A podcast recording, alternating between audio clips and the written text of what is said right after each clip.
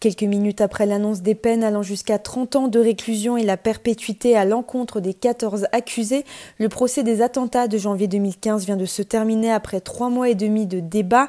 La salle d'audience est en effervescence, plusieurs dizaines de parties civiles sont présentes, se parlent et se soutiennent, comme la famille de Clarissa Jean-Philippe qui est venue de la Martinique depuis le début du procès pour assister aux audiences, la famille de Johan Cohen, l'épouse du policier Amen Merabé, ou encore les membres de Charlie Hebdo comme Sigolène Vincent, Rhys ou encore Coco.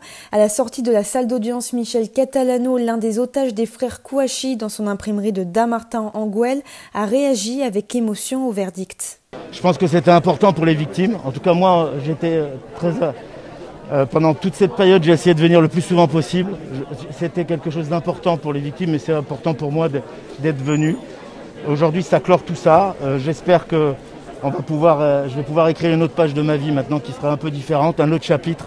Ça va clore quelque chose dans ma tête, j'espère en tout cas, et que ça va me permettre de mieux supporter le reste euh, maintenant. Une grande partie des avocats de la partie civile ont salué une décision de justice mesurée et juste. Noémie Madar, présidente de l'UEJF et partie civile dans ce procès, a parlé d'une justice des valeurs et des peines. Des valeurs euh, par le juge qui a réaffirmé le caractère euh, antisémite de l'attaque de l'hypercachère et aussi a évoqué euh, l'hypothèse selon laquelle l'école de Montrouge aurait pu être attaquée.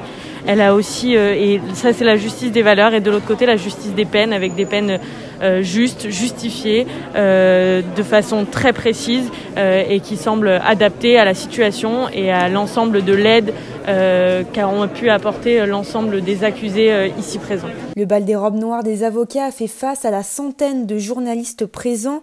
Maître Richard Malka, avocat historique de Charlie Hebdo, a salué le verdict et espère une prise de conscience collective. C'était le procès d'une nébuleuse une nébuleuse de personnes plus ou moins proches des terroristes, ayant fourni plus ou moins d'aide à ces terroristes. Et ce que dit cette décision, c'est que euh, sans cette nébuleuse, il n'y a pas d'attentat. Sans la nébuleuse, il n'y a pas de terrorisme. Et que toute personne qui participe à cette nébuleuse peut euh, être sanctionnée très sévèrement. Et c'est évidemment nécessaire euh, au regard de la situation de notre société et du pays. Euh, et j'espère que ce message sera entendu. Alors il ressuscitera personne, mais peut-être que ça évitera d'autres drames de se produire. J'espère que on entendra qu'en aucun cas on ne peut participer de près ou de loin à aider quelque terroriste que ce soit. Un procès qui aura donc duré trois mois et demi, qui sera pour les survivants et les familles des victimes une étape dans la reconstruction.